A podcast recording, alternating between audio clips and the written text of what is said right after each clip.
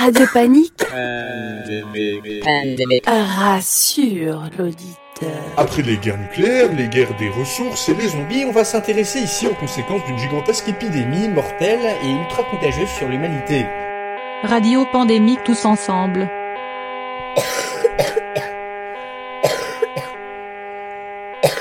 On va s'intéresser aux potentielles causes de cette épidémie, aux réponses qui peuvent être mises en place dans le monde, et enfin on décidera un scénario impliquant un super virus qui va déclencher une super épidémie, et on va voir ses conséquences sur l'humanité. Comment les gouvernements pourraient réagir, comment les personnes comme vous et moi seraient affectées, et comment des régions entières du globe pourraient sombrer dans le chaos, etc.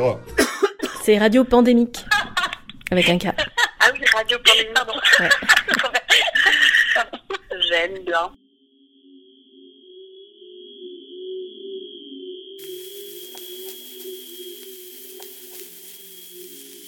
Consultez gratuitement toutes les maisons de retraite médicalisées.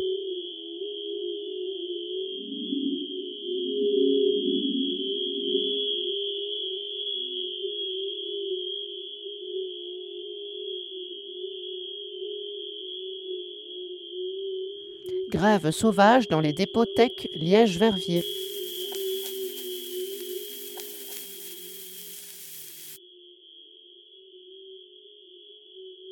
Crois que ça, c'est la question qui nous est posée aujourd'hui, c'est qu'est-ce qu'en telle période de crise, est-ce qu'il ne vaudrait pas mieux élargir l'assise démocratique plutôt que de la restreindre? La NVA perd des plumes au Parlement flamand. Et c'est clair que ces pouvoirs spéciaux, en donnant l'exclusivité du pouvoir euh, au gouvernement, va évidemment enlever une partie d'un débat essentiel qu'on devrait pouvoir avoir. Manque de transparence concernant le salaire du patron de la RTBF. Et ne me dites pas, Raoul, t'es en train de rêver, il y aura évidemment rien d'antisocial. Quand on voit déjà qu'un des premiers arrêtés ministériels était la décision de faire passer les horaires des magasins de 7 à 22 heures, Si les écoles ne rouvrent pas le 20 avril, les examens seront annulés. ça ne va pas. Je veux dire, les caissières et les, les travailleurs des magasins sont épuisés. Des projets pilotes pour lutter contre le chômage.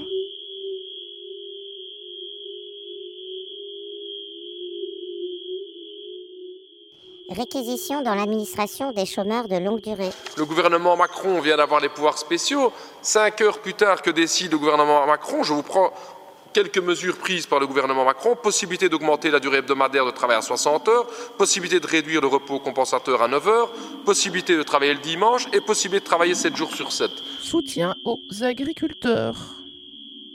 Les protestations du secteur culturel continuent. Donc là, je pense quand même, chers collègues, qu'on a, qu'on a un problème avec ces pouvoirs spéciaux. Alors on va me dire, oui, mais c'est pas vrai, euh, la définition est très précise. Chers collègues, je sais pas, est-ce qu'on a lu le même texte? Est-ce que vous avez lu le même texte que moi? La vie difficile des infirmières à domicile. Lettre ouverte aux parents fatigués.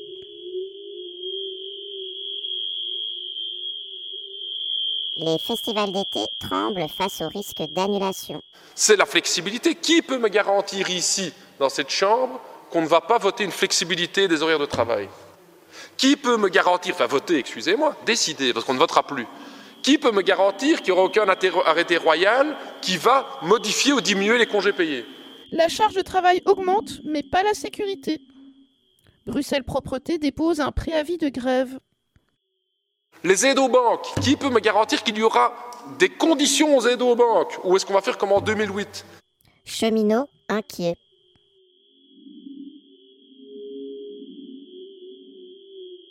Hein, donc c'est là-dessus qu'on on détermine le mieux. Dans l'article 5, paragraphe 1, je prends le point 3. Apporter un soutien direct ou indirect, prendre des mesures protectrices pour les secteurs financiers, économiques, marchands et non marchands, entreprises et ménages qui sont touchés, en vue de limiter les conséquences de la pandémie. Vous imaginez le mandat? Vous avez le mandat pour donner des milliards aux banques. Le point 4. Garantir la continuité de l'économie, la stabilité financière du pays, le fonctionnement du marché, ainsi que de protéger le consommateur. Protéger le fonctionnement du marché. Attendez, aujourd'hui, c'est le fameux marché capitaliste Mons, les portes du carrefour sont restées fermées ce lundi. Qui fait que les masques de protection coûtent 20 fois plus cher qu'avant la crise. Parce que ça, c'est un, un des grands mécanismes du capitalisme triomphant, c'est que plus on a besoin de quelque chose, plus on paye. Un jeune conducteur perd la vie dans un accident. Donc aujourd'hui, on a une situation où il y a des acteurs sur le marché qui spéculent, qui se font la blinde de fric parce qu'il y a une demande mondiale énorme de masques, et vous me demandez ici de voter un mandat pour dire qu'on doit continuer à accepter que le marché fonctionne comme ça.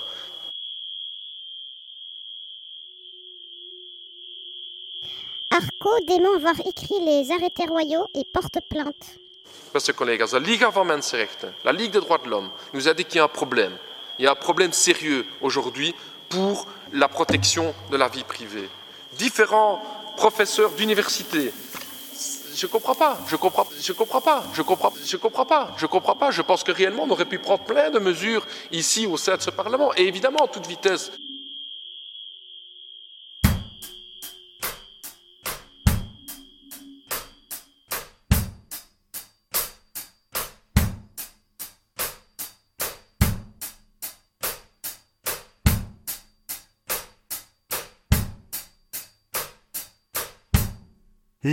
La vie s'écoule, la vie s'enfuit, les jours défilent au pas de l'ennui. Parti des rouges, parti des gris, nos révolutions sont trahies. Parti des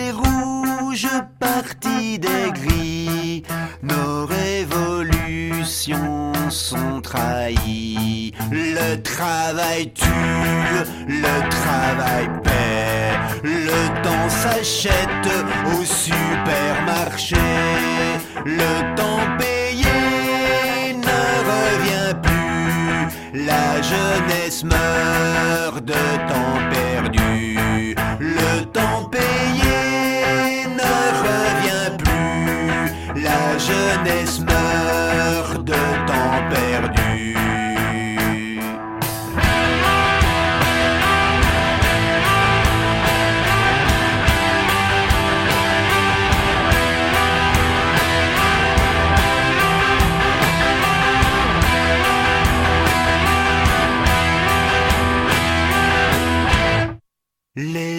Faits pour l'amour d'aimer sont le reflet d'un monde d'objets sans rêve et sans réalité.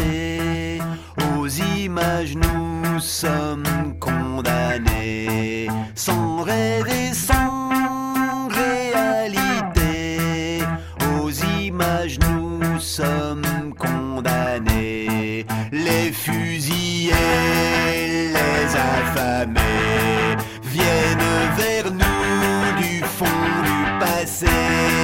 Rien n'a changé, mais tout commence. Et va mûrir dans la violence.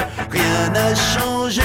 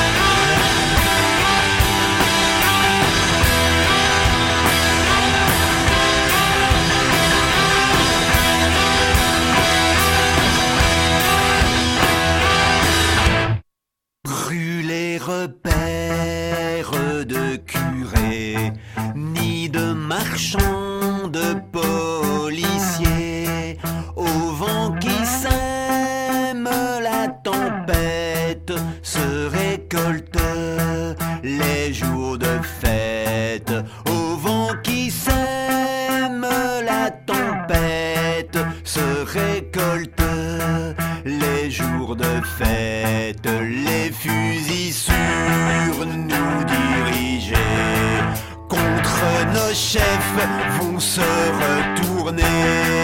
Plus de dirigeants,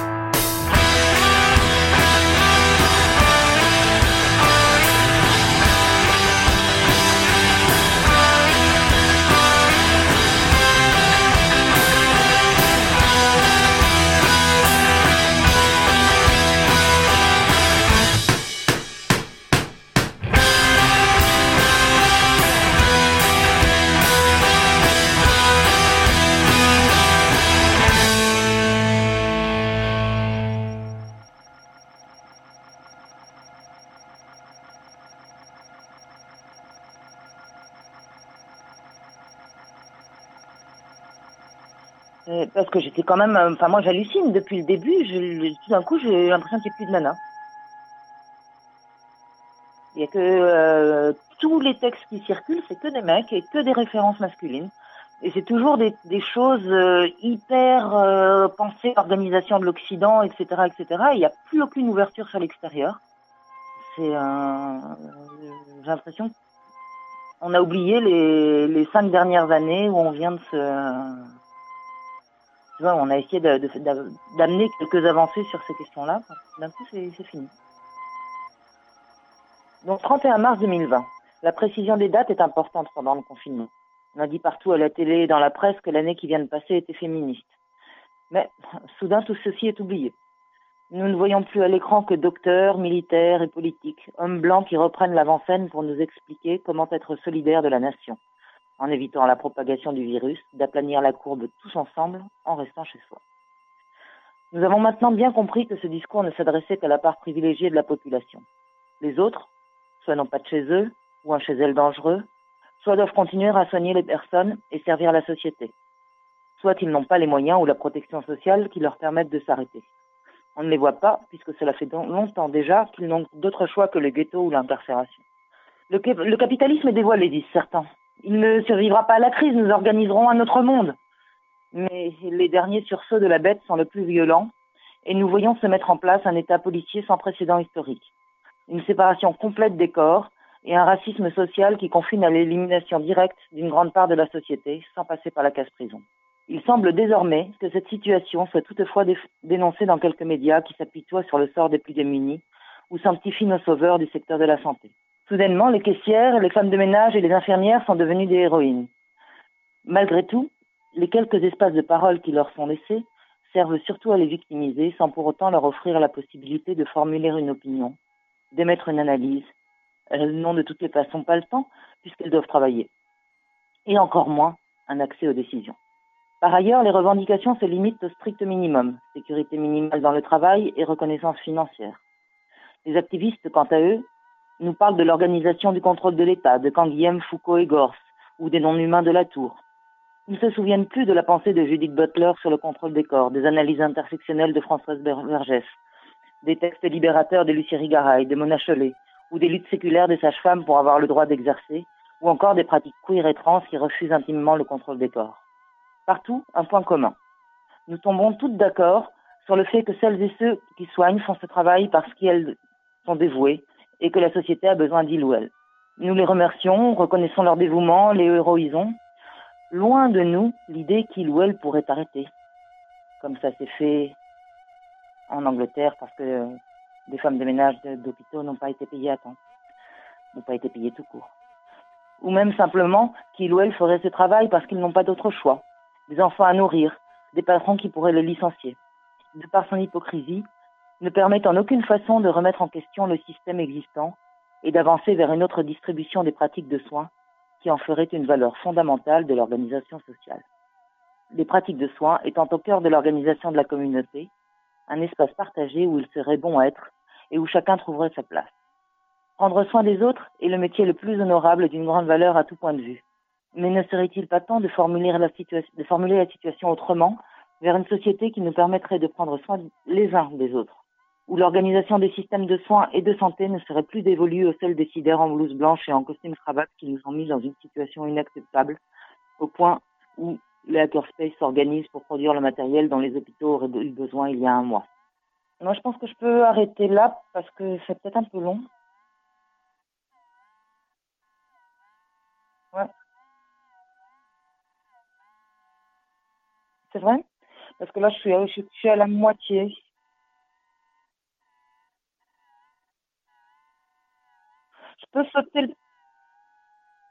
Je peux passer à la fin. Je peux laisser le milieu parce que le milieu ra- rappelle les choses.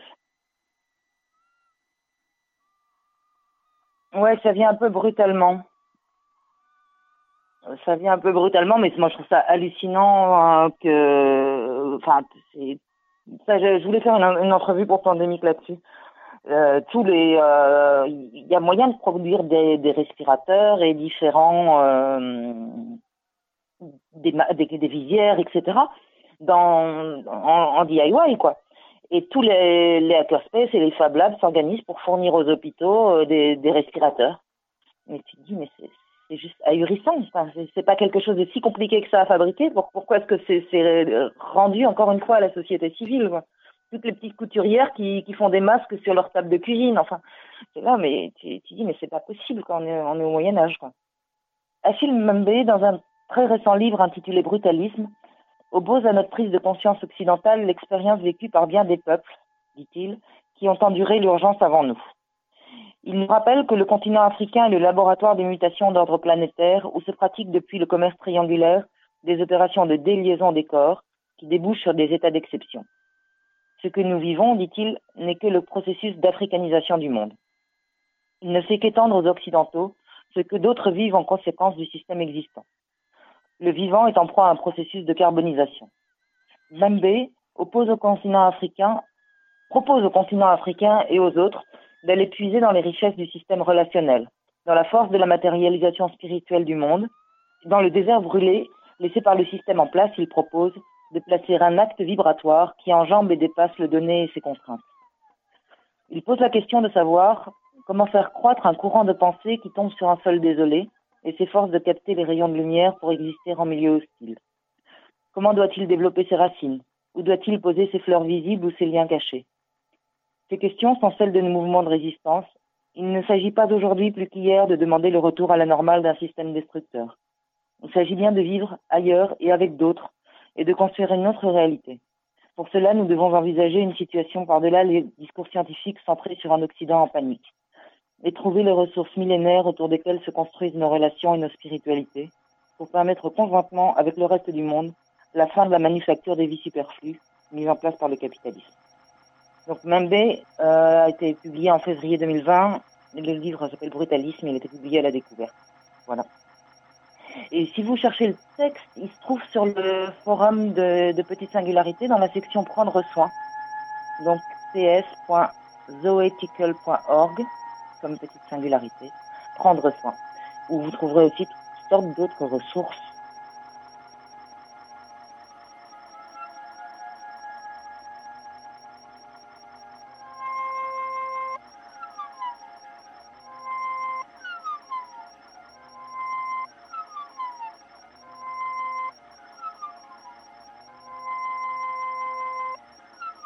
Pour rappeler, appuyez sur le carré. Message suivant su à 0 heure 7. C'est l'extraordinaire aventure survenue à un étudiant parisien, monsieur Jean-François Zobit, militant révolutionnaire en mai 1968. Celui-ci est réapparu à la surface pour la première fois depuis les tragiques événements que l'on sait. Depuis ces journées sanglantes qui assombrirent notre époque, la recouvrant surnoisement d'un blafard manteau taillé dans le noir du drapeau de l'anarchie, M. Jean-François Zobi s'était caché dans les égouts de la capitale sous une sortie oubliée qui avait dissimulé sous une couche de pavés depuis recouvert de bitume. Craignant le pire à la suite des dégonflages des partis de gauche, Jean-François Zobi, âgé de 24 ans à l'époque, n'avait jusqu'ici osé regagner l'air libre. Il a pu survivre en se nourrissant des déchets flottant à la surface des flots encombrés des égouts parisiens. Ça avait le même goût qu'au Souma d'à côté, a-t-il déclaré après s'être enquis de qui avait finalement gagné la Coupe du Monde 68 apprenant que c'était euh, général Charles de Gaulle, Jean-François Zobi, euh, demandé l'asile de l'autre côté du rideau de fer. Notons que c'est seulement en se souvenant qu'il avait oublié de fermer le gaz en sortant de chez lui ce jour-là que Jean-François Zobi s'est décidé à remonter dans son appartement rue, euh, rue Édouard Payeron. Heureusement, le gaz avait été coupé entre-temps par son voisin de palier, un gardien de la paix, Monsieur Léon Marcadet, qui sera cité à l'ordre de la nation. Message suivant de reçu hier à 23h56.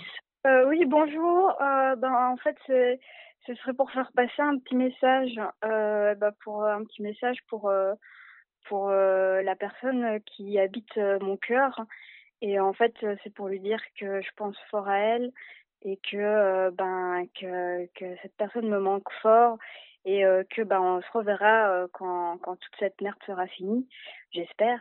Et euh, et voilà, ben euh, merci et au revoir, salut. Message suivant. De Bon, bah, vu que l'appel précédent ne m'a coûté que 40 centimes, euh, je te rappelle pour euh, bah, te demander comment ça va, euh, euh, la créativité, parce que c'est un peu le mot d'ordre, hein, créativité, rester créatif euh, au niveau de ce qu'on va faire après, de la solidarité, de, de, ce, de, de, de, de, de ce qu'on est capable en fait d'offrir à la terre euh, et à la société euh, maintenant. Euh, oui, la société, euh, que- que- que- qu'est-ce qu'on va faire euh, après, quoi Parce que là, en ce moment, euh, ben, on- euh, à part essayer de gagner une cote de popularité un peu plus élevée sur les réseaux sociaux, euh, qui sont finalement beaucoup plus anxiogènes, même si plein d'amour que tout le reste, je, me dis que j'allais te rappeler pour, pour parler de tout ça. Mais, mais tu n'es pas là. Et au fait, on a trouvé des feuilles. Hein. Donc, on va continuer à fumer des feuilles. Voilà, euh, des bisous de la Chabossière, à l'ouest de Nantes. Enfin, l'ouest, euh, vraiment, euh, l'ouest un peu collé quand même. Hein. On n'est pas loin de Nantes, quoi.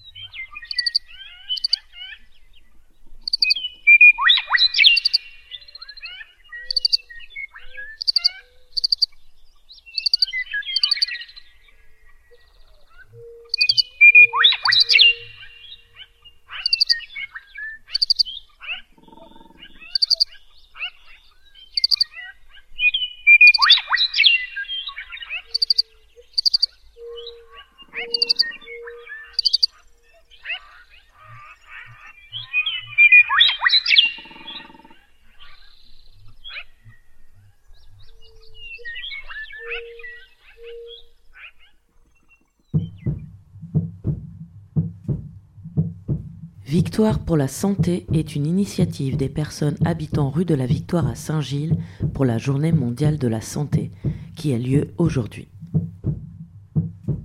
Cette initiative a été imaginée pour répondre à la campagne Notre santé n'est pas à vendre du collectif La Santé en lutte et du réseau européen Santé European Health Network. Par cette action, nous souhaitons apporter notre soutien au personnel de santé et devenir le porte-voix de leurs revendications. La libéralisation du secteur a engendré une baisse de la qualité des soins et il n'est plus acceptable de demander aux services publics de faire plus avec moins pour augmenter la rentabilité au profit des intérêts privés. Pour cette journée, nous vous demandons de participer à une action collective. Entonnez avec nous le chant des remèdes ce soir à 20h depuis votre fenêtre. Le chant des remèdes est une chanson qui a été écrite spécialement pour cette occasion afin de soutenir le personnel de santé pendant la crise du Covid-19. Elle a été commandée par l'association Loops et composée par Myriam Pruvot. Nous déclarons que la rue de la Victoire devient dès aujourd'hui un foyer de propagation de solidarité et invitons toutes les personnes qui le souhaitent à déployer leur voix. Rejoignez-nous sur l'événement Facebook Victoire pour la santé. Vous y trouverez les paroles ainsi qu'un karaoké de la chanson disponible sur YouTube. Vous pouvez aussi nous écrire à victoire pour la santé à protonmail.com. Retrouvons-nous donc ce soir à 20h pour chanter à l'unisson depuis nos fenêtres. N'hésitez pas à vous filmer et à diffuser sur les réseaux sociaux avec le hashtag Health for All ou Santé pour tous. Vous pouvez aussi nous envoyer la vidéo, nous transmettrons cet encouragement collectif au personnel de santé pour leur réchauffer le cœur. Ni soldats, ni guerriers, ni héros, ni tranchés. Mais soignantes, infirmières, médecins et brancardiers. Ni soldats, ni guerriers, ni héros, ni tranchés. Mais soignantes, infirmières, médecins et brancardiers.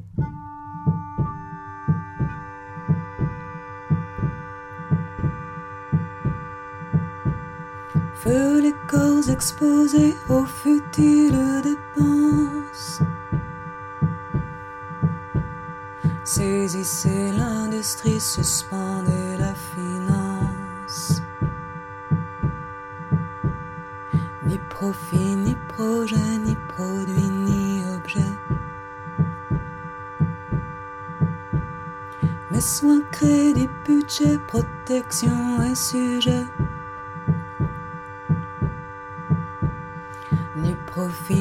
Projet, ni produit, ni objet. Mais soins, crédit, budget, protection et sujet. Feu les corps exténués aux nuisibles puissances. Dégageons les courtiers, exigeons l'abondance. Sentence, ni servile allégeance. Mais répit, bienveillance, bonne fortune et patience. Ni dépit, ni sentence, ni servile allégeance. Mais répit, bienveillance, bonne fortune et patience. Le remède est chanté, chérissons nos alliances. Protégeons nos aînés, cultivons notre chance. De voir ainsi changer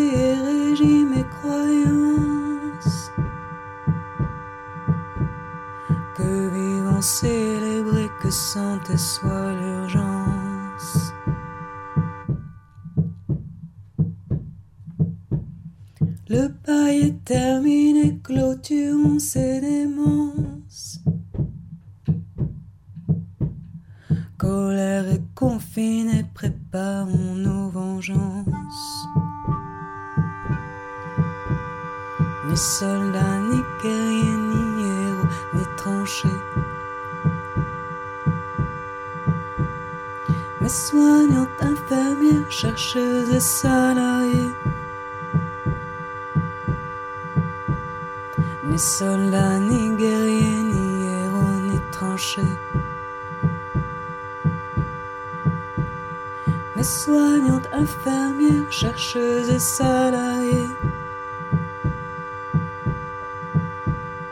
Le poison est contré, le remède s'impatiente.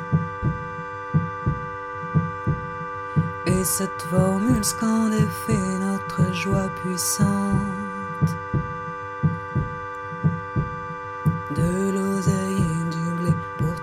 Pour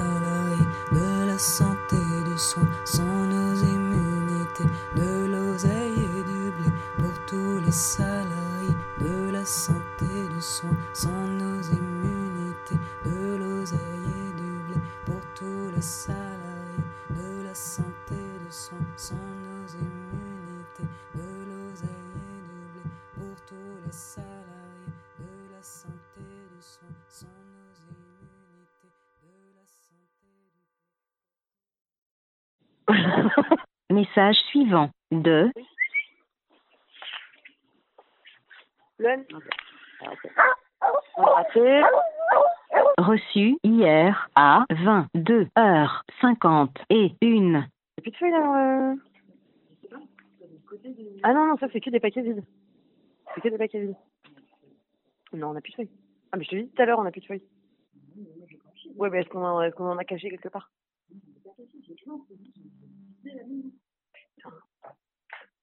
Oui, Laure, cool. Eh ben en fait ça va, mon appel m'a coûté que 1,60€ et j'ai encore de la batterie. Donc du coup, euh, je me dis bon bah euh, tu vas trier hein, dans tout ça euh, parce qu'on a, on a commencé à prendre une feuille en disant ouais qu'est-ce qu'on va dire à la radio, tout ça. On a essayé de monter un truc un peu théâtral. Finalement bon. tout est vrai, hein, tout est vrai, le, le stomato, les grattements anneaux et, et le manque de clopes. Hein. Ah oui, on s'est pas vraiment pris une amende parce qu'on avait acheté des serviettes hygiéniques, mais bon, c'était juste pour euh, parler d'un fait d'actualité. Euh, ben, euh, tu trieras et puis, euh, et puis à, à bientôt, voisine. Message sauvegardé 30 jours. Message suivant reçu hier à 22h45. Ouais, Pétrolette, je t'appelle parce que je voulais savoir si t'avais pas un peu de tabac à dépanner. Parce que là, on est en train d'ouvrir tous nos fonds de standard. On galère, euh, vraiment on galère. Euh, on n'a plus de standard.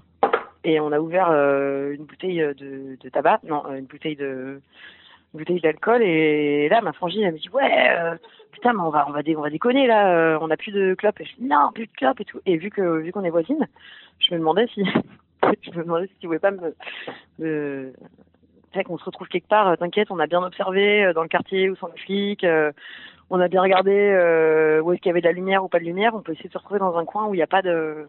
Il y a, il y a- il y a personne, quoi, où tu peux juste me filer un petit fond de tabac, euh, histoire qu'on finisse euh, notre bouteille de, de vin. Quoi? On est à la Chaboutière, on est à côté de Nantes. Ah putain, merde Oh merde Ah ouais, non, en fait, non. Ah ouais, non, mais toi, t'es à Bruxelles, mais ouais, mais... Mais tu, tu- parce que tu, tu, pour moi, tu es vraiment ma voisine, donc euh, je, je me suis dit, tiens, tu peux me dépanner du tabac, mais en fait, non, je suis, je suis à côté de Nantes, là. Je suis à l'ouest de Nantes. Bah, en fait, euh, parce que du coup, finalement, tous les jours, je me lève à 15h30, minimum 15h30, parce que on, se- couche à pas d'heure. Je suis avec ma sœur, hein. quand je dis on, c'est un pronom stupide qui définit celui que nous employons. Et euh, là, euh, 15h30 tous les jours, donc du coup, pour aller au bureau de tabac, donc on va au bureau de tabac, le bureau de tabac est déjà fermé. Hein. D'ailleurs, on leur a proposé des masques, euh, ils nous ont pris pour des connes.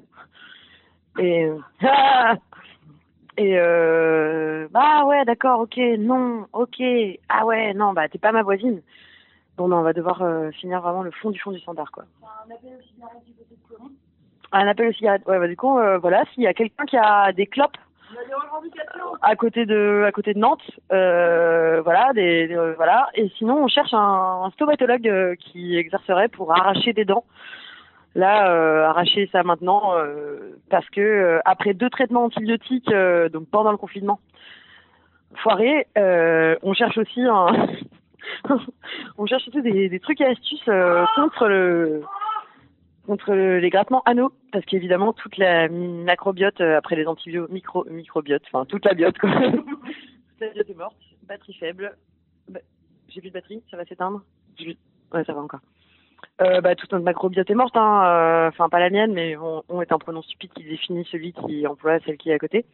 Et euh, est-ce que euh, est-ce que vous avez des dentistes à côté? Voilà, euh, sinon on avait d'autres Pour le mycose vaginal. voilà, et des, et des astuces pour les mycoses vaginales, enfin contre les mycoses vaginales. Voilà, parce qu'il y a des, euh, on a chopé des yaourts bio euh, super U euh, l'autre jour et on s'est fait arrêter et on nous a clairement dit que ce n'était pas, euh, c'était pas nécessaire. Et on a dit bah si parce qu'on a des mycoses et ils ont dit non c'est pas, non c'est pas nécessaire et, et, et en fait euh, ils ont dit c'est pas nécessaire parce que vous avez aussi ach- ach- acheté des serviettes hygiéniques et que c'est pas nécessaire c'est pas des premières nécessités. Voilà. Bon, c'était peut-être parce qu'on avait aussi pas oublié d'acheter de la bière cette fois-ci. Et euh, t'as d'autres revendications, Zan Ben, on a déjà les vaginales, les stomatos, un petit peu de cigarette. et Mycose vaginale, stomato et des cigarettes. Voilà. des grattements à l'eau. Et les grattements anneaux.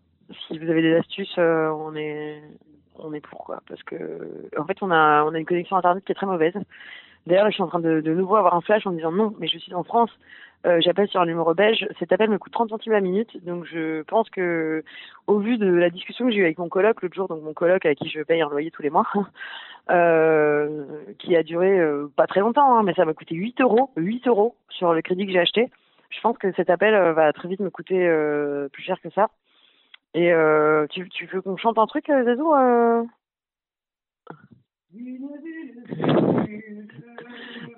euh Les mille vues s'envolent, des mille vues. Ah, j'ai mon téléphone qui me dit que j'ai plus de batterie et plus de crédit. Message suivant.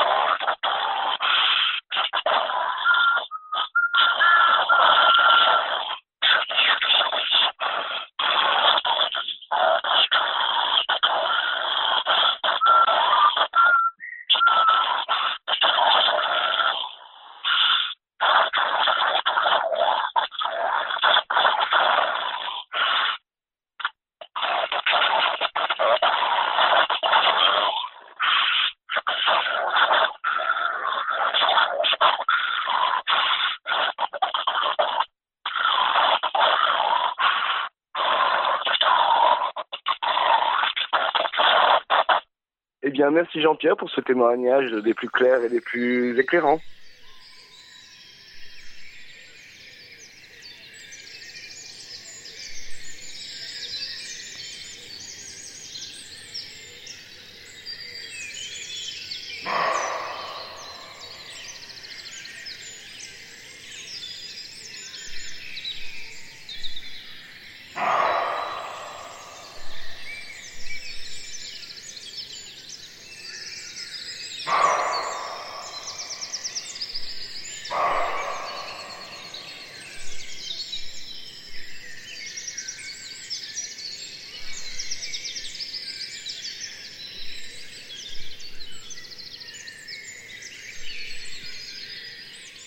Salut Radio Pandémique.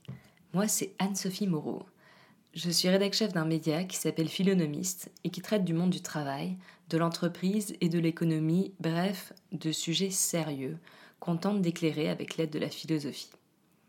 Aujourd'hui, je vais vous lire un texte que j'ai écrit pour ce site et qui est un peu particulier car j'y parle du virus qui m'a mis la fièvre pendant des heures. Je veux parler évidemment du Covid-19 que vous connaissez tous. Quand j'ai écrit ce texte, je venais de passer une nuit atroce. La photo Corona. Ça m'a fait réfléchir à la notion de résilience, cette idée selon laquelle ce qui ne nous tue pas nous rend plus forts, comme disait Nietzsche. Cette vision de la vie, elle peut nous sauver dans les moments difficiles, mais elle me révolte aussi. C'est ce que je vais vous expliquer dans ce texte que j'ai appelé Assigné à résilience. Il fallait bien que ça tombe sur quelqu'un à la rédaction. J'ai ce fichu virus. Du moins, c'est ce que suppose la médecin. Quelle fashion victime ironise un ami. Je souris, mais pour être honnête, je n'en mène pas large. J'ai beau savoir que je ne fais pas partie des fameuses populations à risque et que je m'en sortirai sans doute comme d'une vilaine grippe, sonnée mais valide, il n'empêche. La maladie m'impressionne. Ou, plus précisément, le branle-bas de combat interne qui l'accompagne. Cet état d'urgente effervescence de mon corps, dont je ne maîtrise ni ne comprends les rouages. L'attaque virale doit avoir été brutale, puisque la riposte fut massive. Nausées, vertiges, frissons, je ne rigole plus quand me prennent sueur et tremblement. On vous surveille comme le lait sur le feu, me dit la médecin, soit pour me rassurer, soit pour m'avertir, alors que je me sens bouillir. Dites-vous que si vous en sortez, vous serez immunisé, ajoute-t-elle pour m'encourager. C'est vrai ça. Ce qui ne te tue pas te rend plus fort, renchérit ma mère, jugeant bon de convoquer son nietzschéisme populaire face à mon désarroi. Si rien ne m'agace plus que cet aphorisme du crépuscule des idoles cité à tout bout de champ, j'avoue que la métaphore guerrière me parle. Disons qu'elle m'aide à visualiser le processus. Au pic de la fièvre, j'imagine mes chairs et mes vaisseaux retourner tel un champ de bataille, comme dans ce dessin animé que les enfants de ma génération aimaient tant. Il était une fois la vie, où de braves anticorps, armés jusqu'aux dents, combattaient sans relâche de vilains virus au rictus sanguinaire. Dans mon délire, les ordres sont hurlés par de bedonnants généraux, engoncés dans leur uniforme de globules blancs. Déclenchez la pompe à vidange et montez-moi cette température jusqu'à ce que l'ennemi suffoque. Allez, et que ça chauffe. Vous n'êtes pas là pour lambiner. À l'heure où je vous écris, le premier affrontement s'est conclu à mon avantage. Les troupes se reposent, mais je ne fais pas la maline. Il paraît qu'avec le Covid-19, ce sont les montagnes russes. Un jour ça va, le lendemain ça repart. Ce n'est donc qu'une bataille de gagner. Et quoi qu'en disent les Nietzschéens du dimanche, une maladie, ça ne laisse pas toujours indemne.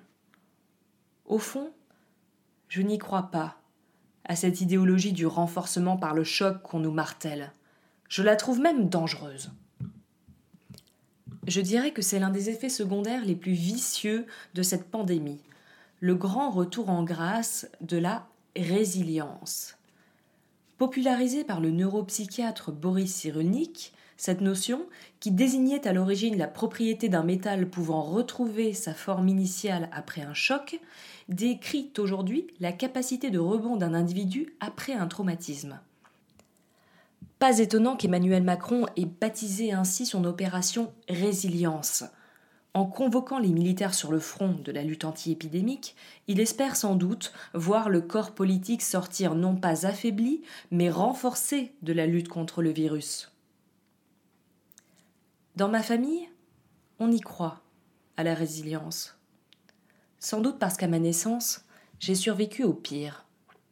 Mon cœur et ma respiration s'étant arrêtés, ont cru me perdre. Cela me vaudra un surnom à la maternité, la mort apparente. Par la suite, ma mère ne cessera d'évoquer ce drame pour expliquer le supposé génie de sa progéniture qui serait sorti renforcé de cette épreuve initiatique. Quels que furent mes exploits, première compote avalée sans encombre, dictée réussie, signature de CDI, elle ne manqua jamais de rappeler l'étonnante plasticité cérébrale dont fit preuve la rescapée que je suis en lâchant invariablement la même phrase.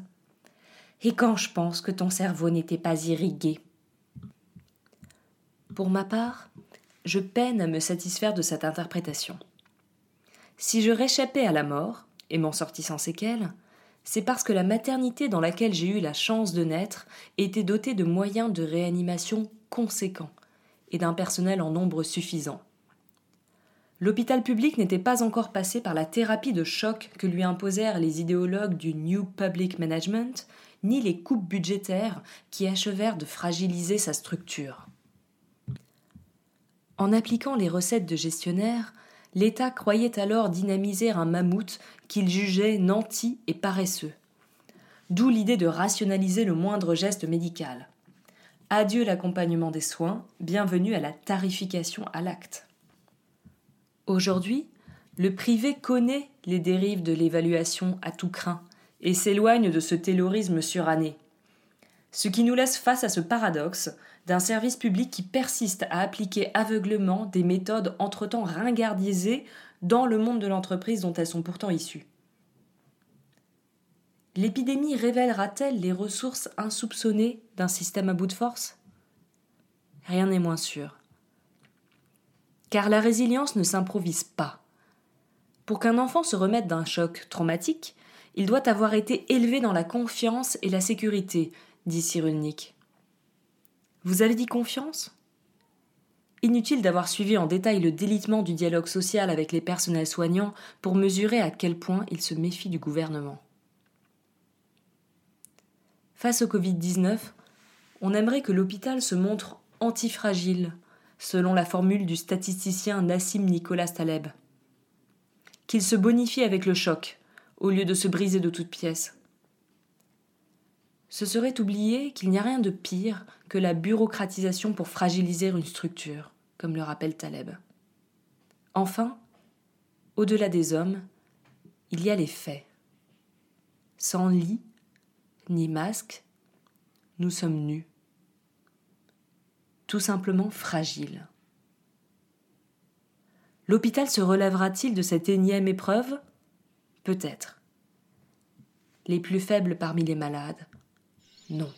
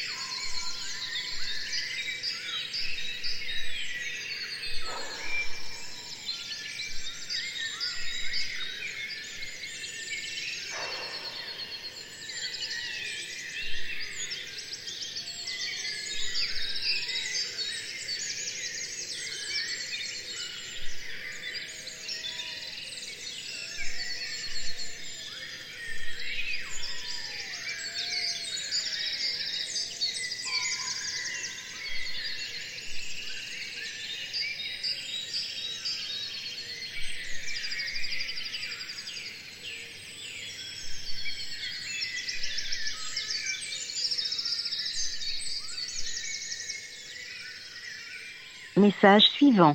Reçu hier à 22h23. J'ai mangé des pâtes, des pâtes, du riz et des pâtes. Pour rappeler, appuyez sur le carré.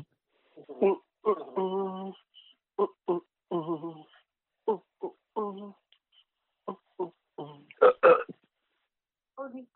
tu veux. Non, aux élèves, aux élèves. Euh, non. Augustin, c'est quand tu veux. Augustin, il a une belle marinière. Putain il a gagné Il a gagné Reçu hier à 22h14. Les légendes qui portent le vent, comme le corona, est porté par le vent. Message suivant. Reçu hier à 22h13. Bah, bah, bah, bah. Bah, bah, bah, bah, bah, bah. Bah, bah, bah, bah, bah, bah. Bah, bah, bah, bah, bah. Bah, bah, bah. Bah, bah, bah. Bah, bah, bah. Bah, bah, bah. Nous allons préparer une autre surprise. Oui, puis accrochez-vous, et ça arrive. Confinement intime, euh, confinement intime, euh, le podcast, le podcast. Reste chez toi, connard C'est un passage obligé pour se débarrasser au plus vite du coronavirus. À midi, la Belgique entrera dans une période de confinement de 18 jours. Nous allons vous rappeler tout ce que cela implique. Avec une petite ça se passe bien. On a OML. Bah écoute, euh, on n'est pas vraiment des gens qui sortent beaucoup, donc euh, ça change pas grand-chose. non, mais Ce qui va me changer, c'est de ne pas aller faire des balades en forêt, de ne pas faire du sport, tout ça. Dans trois heures, donc, commencera pour chacun, chacune d'entre nous une période difficile, mais dictée par l'urgence sanitaire, la nécessité de ne pas surcharger les hôpitaux pour leur permettre... Journal de bord, jour 1, première journée de confinement. Bon, là il est euh, 10h20, je dois faire des courses, j'arrive devant le supermarché, il y a une file euh, d'à peu près 30 personnes devant qui, qui ont chacun un mètre euh, entre eux, qui respectent les distances de sécurité. Je sais pas si je vais arriver à trouver euh, encore un citron, mais j'espère. Bon, j'espère que ça va aller, que tout va bien aller. Je vois comment je commence à voir quelques personnes avec des masques, des contaminés. J'espère qu'ils vont pas me toucher. Voilà. Journal de bord, 10h25. Au revoir. Donc moi, avant midi, ben, j'ai vite loué une cambio. Je me suis dit, oh, je vais aller chercher du matériel de peinture à mon atelier. Euh, comme ça, je, je- de quoi faire ici. Donc j'étais dans mon atelier là, j'avais pas beaucoup de temps, fallait que je ramène la cambio à midi. Puis je suis là, je ramasse des affaires, euh, qu'est-ce que je dois prendre ah. Et puis tout d'un coup, bah, il y a un mec qui est dans mon atelier et euh, vraiment sorti de nulle part, genre ouais bonjour quoi. Et en fait, euh, le gars, je sais pas, il commence à me parler de l'atelier, qu'il aimerait bien, il a un ami bah, il me tenait la jambe alors que je lui disais que j'avais pas beaucoup de temps. Je lui ai juste dit que voilà, que, que je peux le recontacter dans trois semaines, quoi, qu'on voit, on voit où on en est. Et puis, et puis voilà, il partait pas, donc j'ai un peu insisté. Et puis en partant, il me tend la main. Et, euh, et putain, hein, je, ça m'a fait un choc. Ben, je lui ai quand même euh, serré la main, du coup. Et puis voilà, je me suis dit que vraiment le paye, il était euh, sorti de nulle part. Il est reparti, et puis j'ai pris mes affaires. Évitez les contacts rapprochés et évitez les poignées de main. Vous pensez être affecté par le coronavirus? Journal de bord. Il est 10h45, je viens de rentrer dans le supermarché. J'ai l'impression d'être parmi plein d'infectés. Euh, certains sont très malades, les, les rayons sont vides, il n'y a plus rien, plus de PQ, plus de pâtes. Je sais pas ce que je vais manger. Il y a un infecté qui s'approche, je rapproche, je raccroche. Journal de bord, je raccroche. Mercredi 18 mars, 11h15. Je suis dans la cour de mon jardin et c'est notre premier petit déj au soleil. Ensuite, euh, bah, on va au magasin, magasin bio, parce que je suis un peu snob et que j'aime bien bouffer bien et que je me suis dit qu'on allait prendre des trucs euh, en stock avant le confinement. Et euh, on, va, on va au magasin. Et là, dans le magasin, je me fais hurler dessus par une femme à la caisse qui me fait un mètre. Mais hyper désagréable, quoi. Genre, elle se prenait vraiment pour un flic. On est en confinement depuis, depuis euh, une demi-heure maintenant. Et voilà, après quatre jours de lockdown, euh, maintenant on ne peut plus sortir. euh, Enfin, je sais plus exactement les règles exactes. On peut sortir, oui, pour des choses nécessaires et urgentes. Donc faire des courses, enfin la nourriture, quoi. Hmm. Alors voilà, on est aujourd'hui mercredi 18 mars et c'est donc le premier jour du confinement total. Je voulais juste dire que euh, c'est très angoissant parce que j'ai une petite fille de presque 6 ans qui tousse depuis deux jours ou trois jours et qui fait de la fièvre euh, depuis ce soir. Donc forcément, c'est la grosse angoisse. Et euh, je me pose mille questions, une angoisse qui est euh, légitime ou pas, j'en sais rien. euh, parce que les infos qu'on a, c'est tout et son contraire. Et voilà. Alors, les compensations sont d'ordre addictif, comme boire du vin, fumer des cigarettes, fumer des joints. C'est très mauvais. Mais euh, ça permet de tenir le coup, j'ai l'impression. Suite au prochain épisode, j'espère que ça va aller. mercredi 18 euh, mars, euh, 14h30. On... Je suis dans ma cuisine avec euh, Valentin et on se prépare pour aller courir. Je déteste courir, mais là j'en ai envie et il fait beau, il n'y a personne, personne, pas de voiture et ça va être juste génial.